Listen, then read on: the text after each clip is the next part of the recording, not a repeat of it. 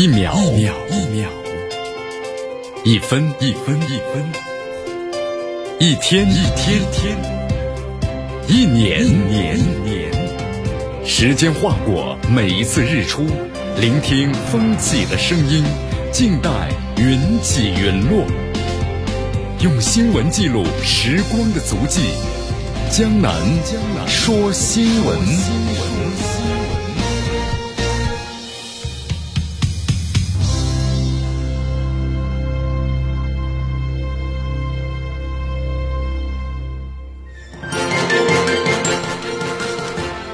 这里是江南为大家所带来的江南说新闻，继续锁定 FM 九十五点七绵阳广播电视台新闻广播。我们首先来关注一下今天的天气情况。今天最高温度有所下降了，二十九度，最低温度呢是二十三度。所以说今天呢天气是阴啊，所以说冷热适宜，感觉非常的舒适。微风呢是二级，空气指数量五十五。我们来关注一下今天江南说新闻的主要节目内容。首先呢，我们一起进入的是新闻早早报。新闻早早报，早听早知道。河北省科技厅的回应推翻的相对论的争议，只是申报，还没有往下进行。只敢背地里指责普京啊，这个俄罗斯发言，拜登如果敢当面指责普京，那你可以试一试。俄大使呢返美之后复工，先见了咱们中国驻美大使崔天凯，那么介绍了俄美领导人峰会的相关的情况。今天的今日话题呢，将能和咱们收音机前的听众朋友们，那么将一起呢聊一聊的是，这些人想挑拨中俄关系，普京一眼就看穿了。好，大话体育啊，打叙利亚式足协队李铁的考试输了，还真难讲以后会怎么样，对不对？同时，不少的球员们啊，你特别是前国脚王欣欣谈到了规划球员代表中国没问题，那么进球了就非常棒。好，以上就是今天的我们江南说新闻的主要节目内容。那么接下来呢，我们就一起进入新闻早早报，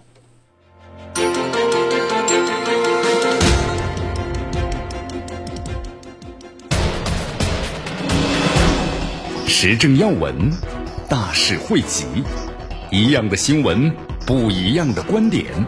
新闻早早报，新闻早早报，早听早知道。一下时间呢，欢迎大家去锁定和关注江南为大家所带来的绵阳广播电视台 FM 九十五点七新闻广播。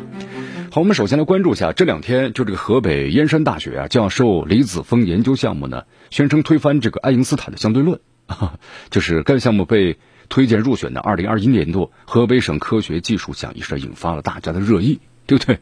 相对论，那么竟然呢被推翻了。你看，呃，江南看了一下啊，就是在媒体报道当中呢，说这位燕山大学的教授啊李子峰，他研究这个项目的名字叫做是坚持呢唯物主义时空智能观发展的牛顿物理学。那么这个项目的自然科学。这个推奖的号为幺二零二三三，推荐单位呢是河北省教育厅。呃，根据这个了解啊，这个项目中宣称的已经推翻了，就是物理学界和人类大家所认识和共知的世界基本的这个方法——爱因斯坦的相对论，为科学的健康发展呢扫清了一个巨大的障碍。好，但这事儿的话一出来之后，引起轩然大波呀，对吧？有科学界的，也有这个平民老百姓都在进行这个议论呢。咱们看了一下这科学界，就说不要为时过早。对吧？或者太绝对的说，你就推翻了这个相对论。你看，昨天有个最新的消息，河北省科技厅相关人士表示啊，现在呢也只是申报啊，有很多这个评审的阶段都还没有往下进行。言下之意说，我们只申报了一下，那么这个推翻相对论不一定呢成为事实。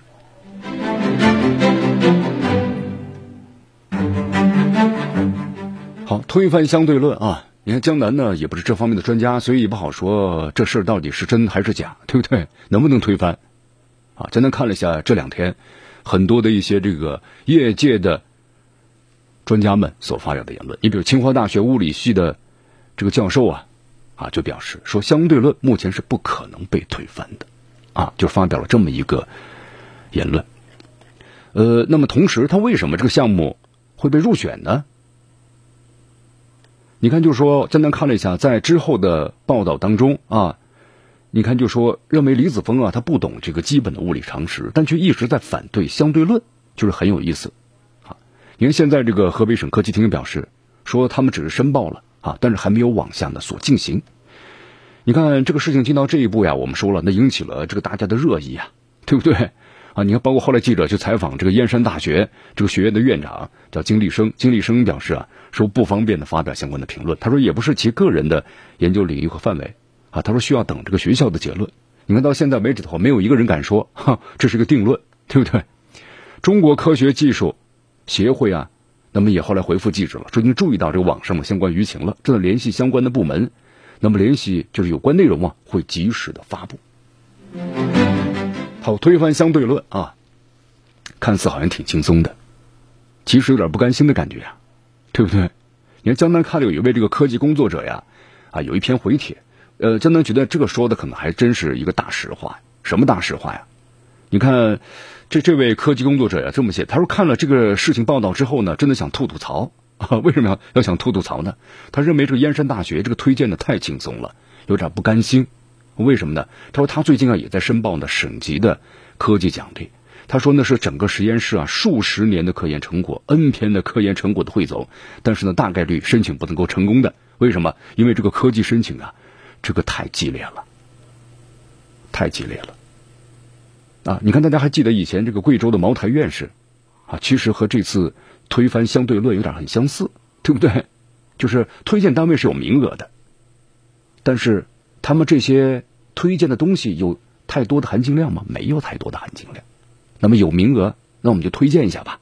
那么这样的结果是怎么样的？我们就是叫矮子里选高个，就这样的一种情况。其实我们说了，像这种科学技术的推荐呢，应该叫宁缺毋滥，对不对？你看有些地方名额较多，或者是有剩余，啊，或者是明显条件不够，但是把它又推上去了，就出现了这位，你看茅台院士和这次燕山大学的相对论。推翻相对论这种情况，啊，这种事情的话呢，我们说了，相关部门的推荐还是应该呢慎重一些啊。当然，咱们在学术上呢，允许有不同的声音啊，但是对待不同的声音的时候啊，我们应该小心的求证，一定要审慎的对待。好，继续锁定和关注江南呢为大家所带来的新闻早早报。好，我们再来关注一下啊，在这个不久之前呢举办的美俄峰会。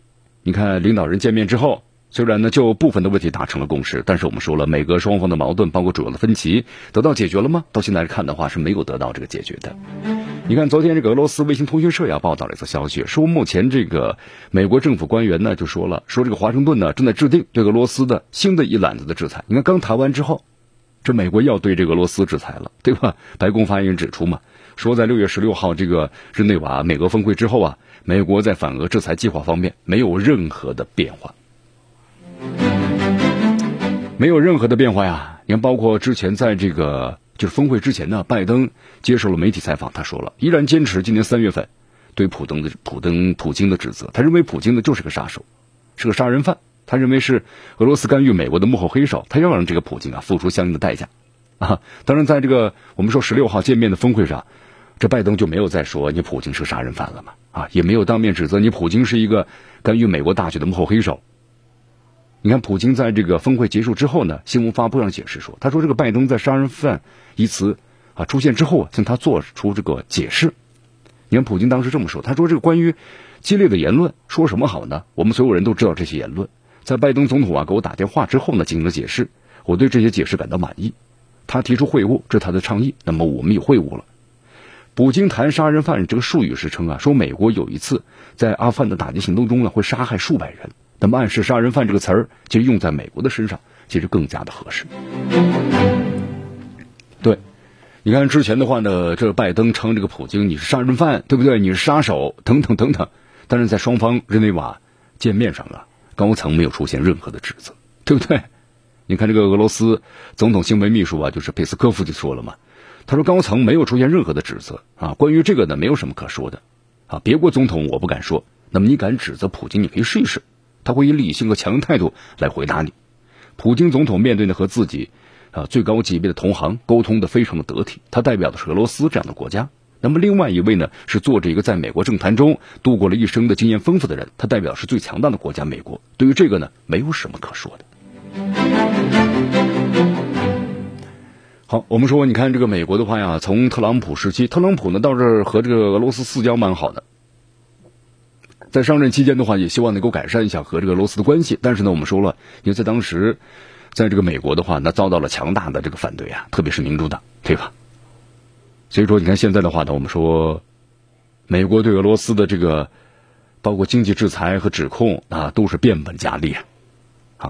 因为呃，因为我们说了，在这个美国呀，由于它这个构架性的这个问题，它需要树立一个什么的一个敌人。那么这个敌人就是首当其冲，就是俄罗斯，哈，这是符合他的相关的利益的，啊，所以说在这种情况之下的话呢，你看这个以美国为首的西方对俄罗斯进行的多年的经济制裁，包括政治孤立、军事围堵，那么就是希望的俄罗斯你发生什么的颜色革命，啊，也非常不希望普京呢继续领导，对吧？在叶利钦之后的话就是普京，普京呢确实强有力的，那么这么一个手腕。和这么一个领导的一个能力，让俄罗斯呢重新的振作起来了。好，我们说之前的话呀，这美国和俄罗斯双方呢都是互相的掐，对不对？你看之后的话，双方又还是互相驱逐这个大使。那么现在呢，谈好了啊，谈好了之后呢，大使们也就终于回去了。你看，在昨天最新消息啊，俄罗斯驻美国大使馆呢发布消息称，俄罗斯驻美大使呃阿纳托里安东诺夫，那么在回去之后啊，就和中国驻美大使的崔天凯进行了友好的这个会晤。那么安东诺夫呀，向崔天凯呢讲述了有关于日内瓦俄美峰会的情况。啊，随后向记者说了这么一句话：“没有人能够离间中国和俄罗斯，对吧？”你看，在六月十六号，当这个美国和俄罗斯最高领导人会晤的消息，你看我们说出来之后的话，你看很多网友们就说了嘛：“这俄罗斯要转向了，要投向这美国的怀抱了，对吧？要背离中国了。”那么现在看来的话呢，这只是大家的一个猜测，是不是？那么中国和俄罗斯的关系，我们说达到历史的最高点了啊。呃，那么同时，你看，在昨天的话，俄罗斯驻美大使馆呢，推特和脸书都发表了声明，就是说，俄罗斯呢驻美大使安东诺夫和中华人民共和国驻美大使崔天凯呀举行了友好的会见，那么就崔天凯最终离开美国呀，进行了相应的讨论，啊，也谈到了关于中美之间的战略伙伴的关系，那么表示呢，不光是中美战略伙伴的合作关系达到呢最强点，那么同时也谈到了俄罗斯和中国驻美华盛顿大使馆之间。也具有友好的关系啊，那么同时再次强调啊，没有人能够理解我们，因为俄罗斯和中国的战略伙伴关系是非常友好的。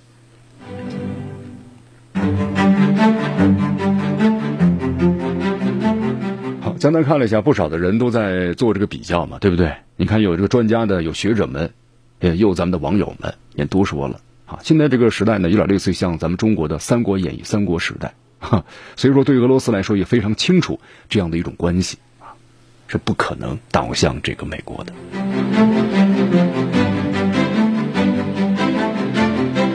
好，继续锁定和关注江南的为大家所带来的新闻早早报，时政要闻，大事汇集，一样的新闻，不一样的观点，新闻早早报。新闻早早报，早听早知道。一下时间呢，欢迎大家继续锁定和关注江南为大家所带来的绵阳广播电视台 FM 九十五点七新闻广播。好，我们说这美国的话呢，又宣布了对俄罗斯的制裁，同时呢，又联合他的欧洲盟友们，又宣布对这个白俄罗斯也要实行制裁。好，我们说之前的话，白罗斯呢，因为这个欧洲客机的事件，对吧？逮捕这个反对派的这个人士。啊，然后我们说美国呢和这个欧洲西方国家，那么就联合发表声明，几乎就是有头脸的人物都出来说话了，就强烈的指责。那么现在的话呢，也宣布对白罗斯啊实施这个制裁。呃，简单看了一下这个制裁方面呢，欧盟是对这个白罗斯七十八名的官员和实体啊实施制裁，包括有禁令、资产的冻结，其中包括白俄罗斯的国防和交通部长、空军司令，还有法官和议员等等等等。那么这人数达到呢是一百六十六人，共计呢十五家的实体。好，这美国财政部后来也发表声明嘛，说为了回应白俄罗斯政府呀不断升级的暴力和镇压啊，然后呢对这个十六个人和五个实体啊列入相应的黑名单。好，你看这个美国和西方这些国家对这个白俄罗斯的制裁呢，那就是为了回应就之前这个客机迫降事件，然后呢逮捕了这个白俄罗斯的反对派人士罗曼普罗塔谢维奇啊。啊，又是所谓的什么人权和自由上的这个相应的问题，对不对？你看这个美国之前不都做过这样的事情吗？还是把别的总统的这个专机给他迫降下来了，对不对？你美国自己做的事儿怎么就忘了呢？啊，典型的双重标准呢。好，之后的话呢，白俄罗斯这个外长啊，和俄罗斯外长呢，那么共同出席了新闻发布会，也谈到了这个情况啊。他们回答就是我们能够顶得住，并且表示白俄罗斯并不孤独，盟友们随时会提供的相应的这个支持。呃，那么之后的话呢，这个白俄罗斯的外长呢，马克伊还谈到了，就说俄白方将反击呢西方的制裁，包括呢发布进口的限令，包括呢关停跨境的运输。但是作为白俄罗斯方面谁也说了，不希望局势进一步的升级。但面对西方的制裁，白俄罗斯自己呢一定要捍卫国家的独立和主权。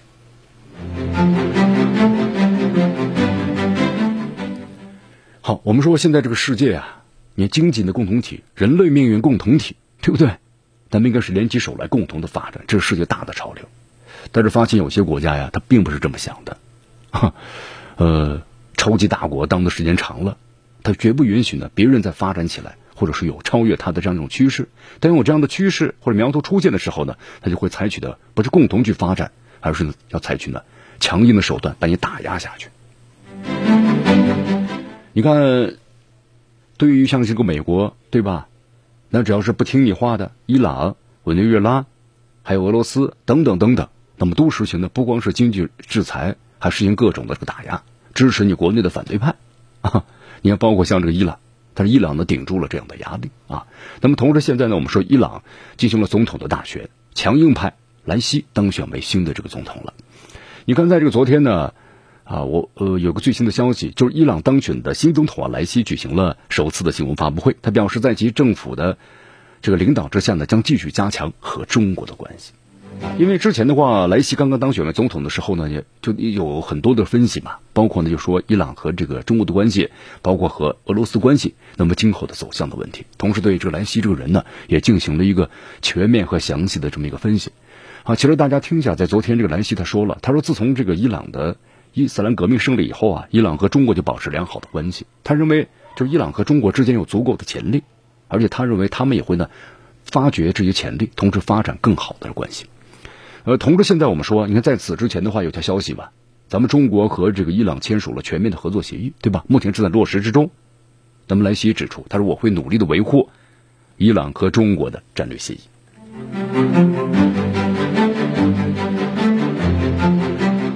好，你看，像这个伊朗和美国的关系啊，兰西也谈到了。他说，这个正准备和六大国会谈的关于恢复二零一五年的伊核协议表示支持，但是呢，多人拒绝和美国总统拜登会面。啊，即使是华盛顿解除了所有对伊朗的限制，他也不会和这个美国总统拜登见面的。就他认为啊，就你美国应该是马上立刻回到伊核协议上来，同时履行这个协议上的相应的规定。呃，兰西还说啊，目前呢正在接受就是来自于美国的制裁，同时对美国撂下句狠话：美国所有的制裁都必须要解除。那么当背后的记者有问吗，如果这些制裁解除了，那你会和这个拜登会面吗？兰西就两个字：不会。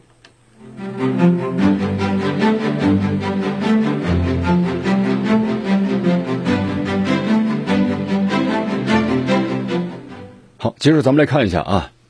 在莱西执政之后啊，那么伊朗和咱们中国，包括呢俄罗斯的关系肯定会继续发展，而且进一步的加强。因为我们说呀，咱们中国俄罗斯在伊朗呢这几年，特别是在这个特朗普时期，对吧？宣布单方面退出伊核协议，然后对伊朗呢实行全面的这个制裁。那这几年当时是个伊朗最困难的情况之下，是咱们中国和俄罗斯那么对给予了这个伊朗最大的支持。你看这个咱们中国外交部发言人赵立坚，对吧？在前两天例行记者会上也说了嘛。那么中方对兰西先生当选伊朗新届的总统，那么表示祝贺。中国和伊朗啊是全面战略伙伴，那么中方也高度的重视发展中伊关系，愿意同呢伊方呢携手努力。那么以今年两国建交五十周年为契机，推动的中伊关系迈上新的台阶。好，继续锁定和关注江南呢为大家所带来的新闻早早报，时政要闻。大事汇集，一样的新闻，不一样的观点。新闻早早报，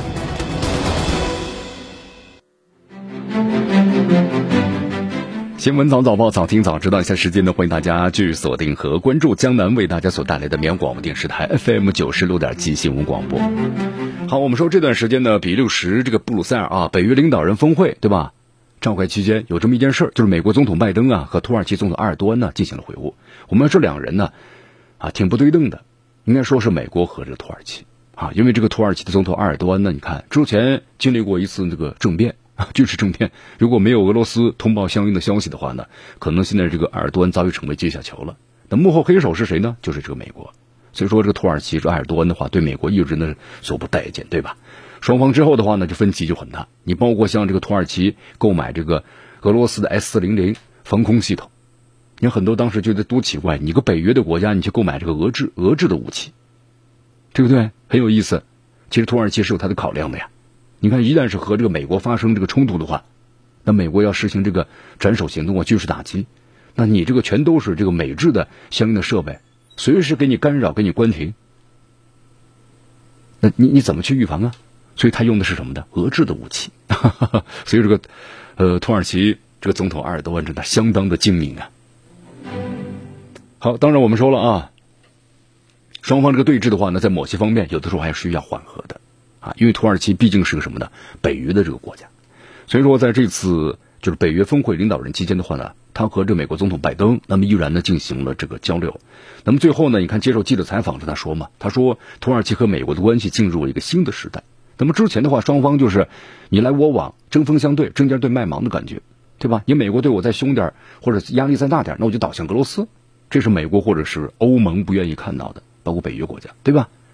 所以说，你看媒体评论呢，土耳其在两个大国之间游走，就说这种玩法呢，有点这个，有点 很容易走火。所以在某些时候呢，是需要这个缓和的啊。所以说，你看这个之后的话。埃尔多安面对记者采访是这样谈的：他说，土耳其愿意和美国发展同盟关系啊，同时相信随着时间的推移，一切分歧啊都会消除的。但是土耳其有个要求，什么要求呢？就是美国你要尊重土耳其在政治和经济领域的主权，同时支持土耳其啊打击恐怖组织。因为在此之前呢，你看埃尔多安就指责美国政府啊继续支持，就土方呢把这个库尔德工党视为恐怖组织嘛，但是在美国呢在支持着他。好，这个库尔德族民族啊，我们说了，它就是个跨界民族，很多国家在中东地区都有这个库尔德民族。其实这是一个二战之后遗留的问题，本身是库尔德呢要独立建一个国家的啊，人口也不少，几千万人。但之后的话，你看在这个西方国家，结果忽略了，结果导致那么各个国家，你包括从伊拉克啊、在土耳其等等些国家，叙利亚，那么都有库尔德人，而他们有些呢占据的是这个石油的一些。出产的这个重要的资源地，那么他们想独立的话，那这些国家是当然不同意的啊。所以说呢，你看很多这些国家都在打击这个库尔德工人党啊，也包括这个土耳其也是如此。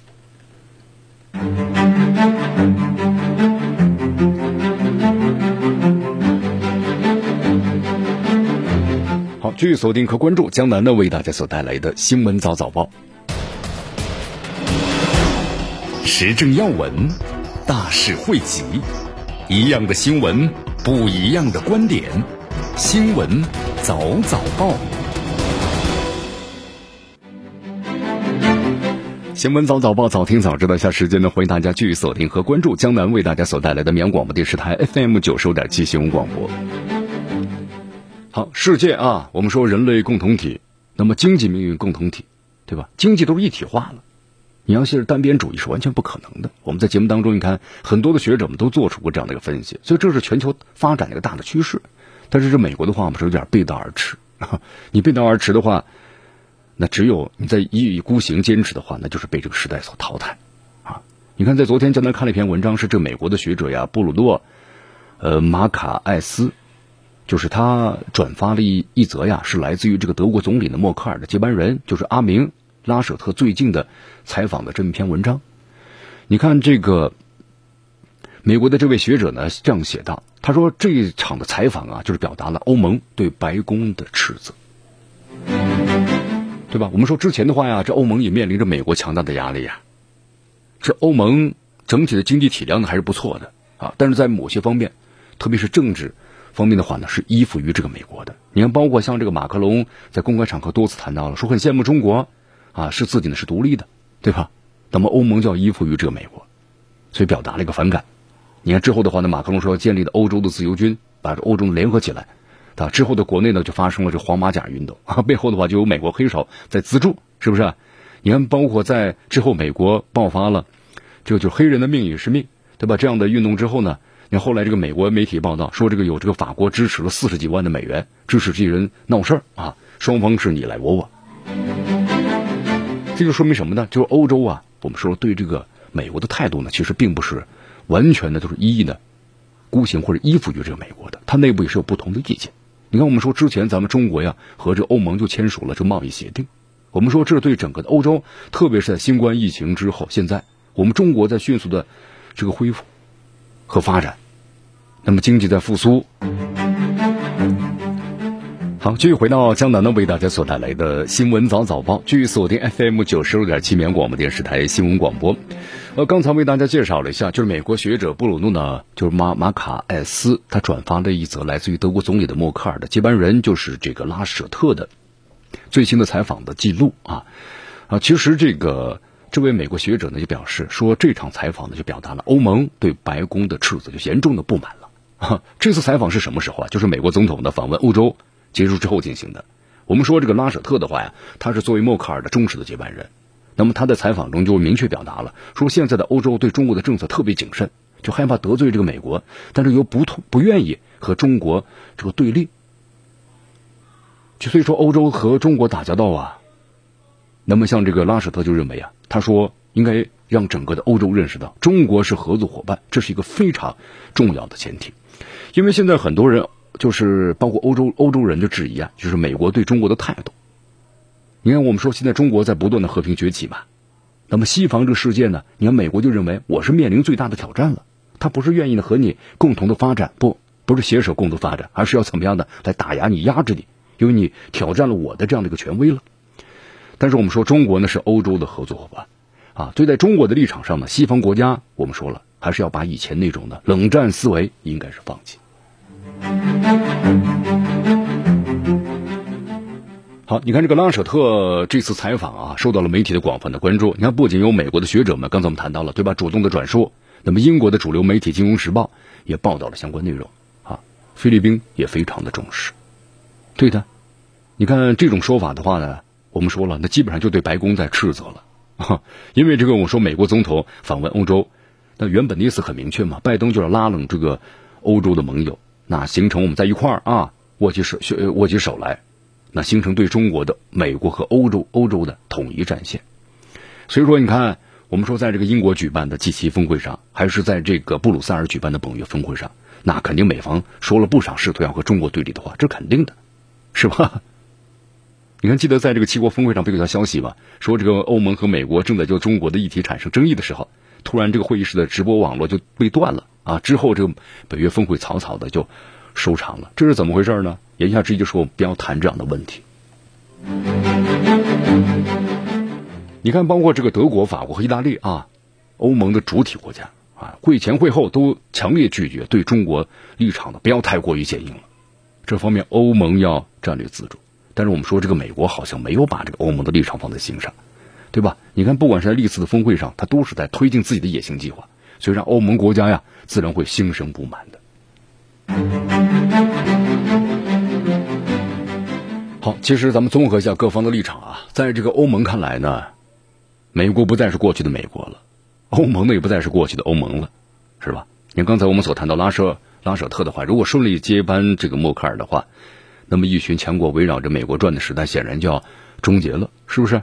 你看，无论是这个美国白宫嘛，你想要借被称为叫富国俱乐部的七国集团来对付中国，还是推动这个北约盟友啊对抗俄罗斯，我们说一句话就是不得人心而宣告呢失败。你看现在的话呢，这美国白宫除了推进这个访问欧洲，想改变他们，就是你们对中国的立场变一变，跟着我一块儿走。你看六月十六号还和这个俄罗斯，对吧？总统普京呢也会面了，普拜会。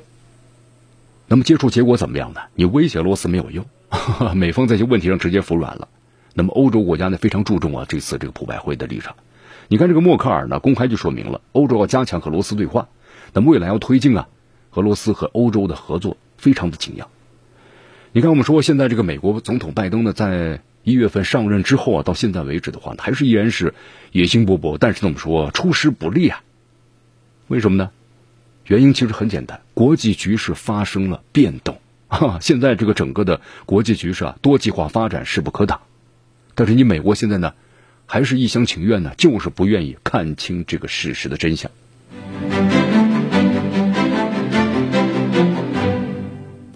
你看，从去年这个新冠疫情开始啊，我们说这美国呢，当时这个总统特朗普就在公开场合淡化新冠疫情，结果导致现在美国你看确诊人数三千多万，对吧？死亡几十万人。那么同时，在这个整个全球新冠疫情面前，美国作为唯一的超级大国，没有任何的责任和担当，它的声誉和信誉，那么在这个从去年开始就受到极大的这个损伤，这是美国你在之后弥补不来的呀。那么在新冠疫苗生产出来之后，你看美国还是依然白人优先，对吧？美国优先。那么就说我们先顾自己啊，别人我们不考虑，对吧？让世界各国都非常的寒心啊。你看他的盟友也是嘛，盟友跟着美国订购的疫苗依然是拿不到啊。所以说，在这种情况之下，你看，还昨天这个《华盛顿邮报》又暴露出一个呃最新的消息，什么消息？说特朗普曾经考虑把患新冠的美国人关在恐怖分子的拘留营。你看看，不是去治疗，不是寻找源头，而是怎么样呢？把他们呢全部呢趁机除掉。你看这份报道这样写的，说在去年二月份的时候，当美国的这个白宫战情室的官员们讨论是不是要把新冠疫情就被感染的人呢，美国人送到家治疗的时候，特朗普提出自己的建议。他说：“我们不是有自己的岛吗？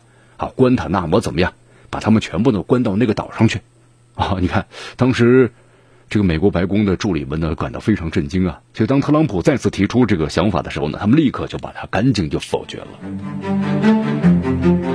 对不对？你看这特朗普当时呢，不是关注的每一个美国人的生命，而是怎么样呢？你不要来烦我这些事情，我把你们彻底的全部入个隔离，对吧？不要来再危害其他人了，啊！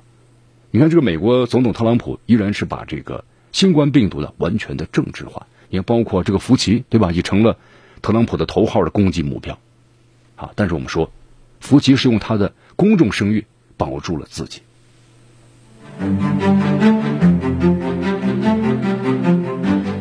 继续锁定和关注江南呢为大家所带来的新闻早早报，时政要闻，大事汇集，一样的新闻，不一样的观点，新闻早早报，这里是新闻早早报，新闻早早报，早听早知道。我们来继续关注下面的消息啊，现在美军呢正在撤离阿富汗了。同时，现在阿富汗呢确实挺乱的啊！这段时间，这个塔利班呢在不断的进行这个反攻，那么和政府军之间的这个战斗啊非常的激烈。你看前两天不有则消息吗？呃，美国媒体报道说，阿富汗一支特种部队啊遭到了这个塔利班武装分子的围攻，由于没有得到及时的地面和空中支援，那么二十一名阿富汗的特种兵啊被击毙了啊！你看这个什么叫做是增援部队没有及时赶到呢？那么空中支援也没有呢？这到底怎么回事呢？你看，后来这媒体有一个详细的报道，就说因为了解这次行动的阿富汗的军方的官员表示啊，说在该国的北部城镇呢，就是达瓦特巴德，那么一场战斗中啊，本该有一百七十多名的阿富汗士兵为这些特种部队啊提供支援的，但是他们当当中啊，大多数人呢，因为担心行动呢已经泄露给塔利班，还没有开展行动，所以说部队没有来，警察没有来，国家安全局的人也没有来，那么都没有救援。结果这这些人，那么最后被塔利班的完全的就给围歼了。呃，据报道称啊，这阿富汗呢没有能够为本国士兵提供空中支援和这地面支援，这显示的是什么呀？就显示出啊，就是美国从阿富汗撤军之后呢，就阿富汗的安全部队，你能不能够抵挡住塔利班的这个清洗？这是个干扰啊！你看，我们说这次损失的二十多名这个特种部队当中啊，他们的这个领头人是谁呢？是一位上校，他的名字叫做索拉伯阿兹米。呃，他是受过美国训练，而且获得过勋章的阿富汗特种部队军官，是在当地的话呢，是被奉为这个英雄的。但是这次你看，也牺牲了，是吧？你看这个，就说他们的战斗计划其实很简单，就是用这个特种兵啊夺回这个城镇。那么之后的话呢，阿富汗的陆军还有警察和情报机构的部队啊抵达这个小镇，保护该镇呢，同时来抵御反击。那么在六月十六号早上六点钟左右啊。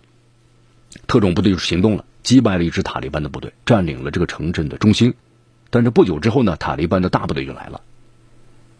那么包围了这个突击队员们，而且发动了这个炮击，啊，那么这个时候的话呢，你看地面和空中支援随后应该全部赶来了，没有，根本就没有啊，没有任何的回应。后来有五十名士兵和警察想试图靠近营救，但已被塔利班的击退了。那么同时呢，驻阿富汗的美军部队啊拒绝透露他们是不是接到了空中支援的请求，或者说他们是否想帮助这些阿富汗的突击队员们。你看，那么最后就没有这种后援的话。那么这阿富汗的士兵们，那就是死路一条。你看，包括之后啊，这个阿富汗的法里亚省的两名议员表示啊，那么他们认为呢，有人在此次行动开始之前就把消息呢通知给了塔利班，也就完全这次行动啊就泄密了。所以说，现在这个塔利班，我们说在这个阿富汗的发动了全面的这个反攻啊，最近数周的话呢，双方武装冲突啊是越来愈演愈烈，一些地区啊都陷入到这个塔利班的手中了，也有数百名的阿富汗的军人也在不断的这个投降。你看，我们说美军现在都逐渐、逐渐的开始撤走了嘛，那么能够为阿富汗军队提供的空中支援越来越少了，那么缺乏这维护，我们说阿富汗的自己的战机部队那可能要停飞数月之久啊，啊，所以说现在这个阿富汗的局势是非常的混乱。你看，咱们中国驻阿富汗大使馆也发出了通知嘛，以前是说没有必要呢就不要去了，现在是赶紧撤离吧。那麻烦的局势现在是相当的混乱和动荡不安。